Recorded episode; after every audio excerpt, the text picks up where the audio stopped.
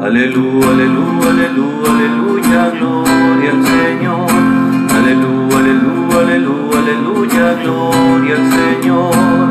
Gloria al Señor, aleluya, gloria al Señor, aleluya, gloria al Señor, aleluya, gloria al Señor.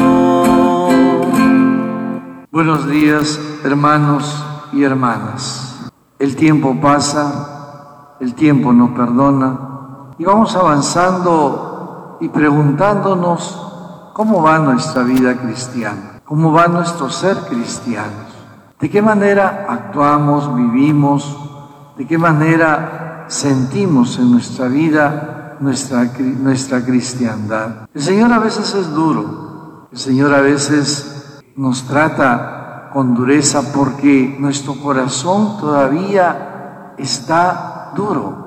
No nos hemos vuelto dóciles al mensaje de Dios. Hoy la palabra de Dios, el Evangelio principalmente, nos habla de un Dios implacable, de un Dios misericordioso, de un Dios que siempre perdona, pero es un Dios que nos exige a nosotros también perdonar, que nos exige también a nosotros saber, tenemos que actuar con esa misma misericordia como el Señor nos trata en la vida. Es el actuar del cristiano. Muchos dicen por allí, soy cristiano a mi manera. ¿Cuál es tu manera de ser cristiano? ¿Cuál es nuestra manera de ser cristiano? Cristiano que simplemente busca lo suyo el cristiano que busca únicamente lo que le conviene, pero no lo que necesita hacer por los hermanos o lo que necesita recibir. Hoy Jesús nos da una enseñanza ante la pregunta de Pedro,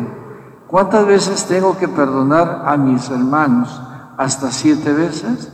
¿Cuántas veces tenemos que ser responsables de una u otra manera de la vida del otro? Es difícil, nos cuesta. Jesús por eso pone esta parábola de aquel que no supo perdonar a su hermano. El uno recibió misericordia. Debía una cantidad grande. ¿Cuánto le debemos a Dios? ¿Cuánto le hemos debido a Dios? ¿Cuánto en nuestra vida tenemos la deuda con Dios? Dios te perdona. Dios nos perdona. Cuando vamos al confesionario, cuando vamos a, a unirnos o a pedir misericordia, Dios nos perdona. Cuando clamamos misericordia, Dios es misericordioso. También nosotros tenemos que perdonar al otro, ser misericordiosos con nosotros. No solamente Jesús le, eh, le perdonó, o sea, lo dejó libre, sino que lo perdonó totalmente. ¿Cuánto ha perdonado Dios en tu vida? Toda esa deuda que teníamos, todos esos errores que nosotros tendríamos que pagar en la vida. Pero Dios nos ama tanto que nos perdona. Cuando rezamos el Padre nuestro, ¿qué decimos? Perdona nuestras ofensas como también nosotros perdonamos a los que nos ofenden. Y lo que nos dice hoy la parábola, hemos sido perdonados, que también nosotros tenemos que saber perdonar. Pero también el otro tiene que entender en la vida que tiene que haber un cambio en su vida, estar al servicio. No, no es que sea el esclavo, no es que ya te perdoné y tienes que pagarme de una otra manera, no, es olvidar la deuda, es empezar de nuevo ambos empezar una amistad, es saber reconocer que sí, hay una deuda, que hay una falta, pero también cambiar la vida. Este hombre debió cambiar su vida o su mirada frente al Señor, a su Señor. No de estar ahí de sobón ni de nada, sino es empezar a vivir, ya no teniendo más deudas con el Señor. Hoy en día toda nuestra vida tiene que estar marcada en ello, en perdonar o sentirse perdonados y perdonar, pero que ese perdón transforme la vida del otro, que lo del otro se deje transformar en la vida. Tampoco utilicemos la palabra de Dios porque muchos aprovechamos. Ya te ofendo, tienes que perdonarme porque Dios te perdonó a ti. No, ese que es perdonado también tiene que cambiar su vida. No todo el tiempo, ¿no? Dice, claro, dice 70 veces 7, o sea, una infinidad de veces. Pero recordemos lo que nos decía ayer el Evangelio.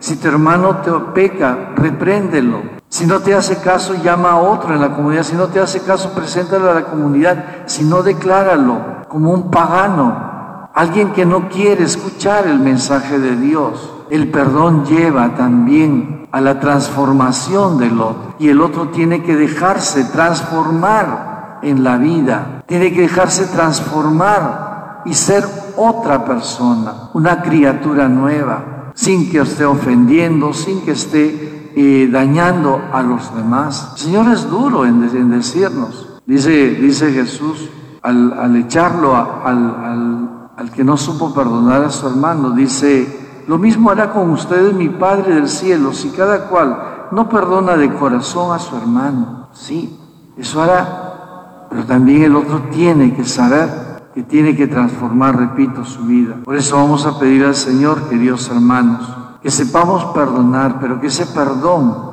transforme la vida y el corazón, repito, de la otra persona.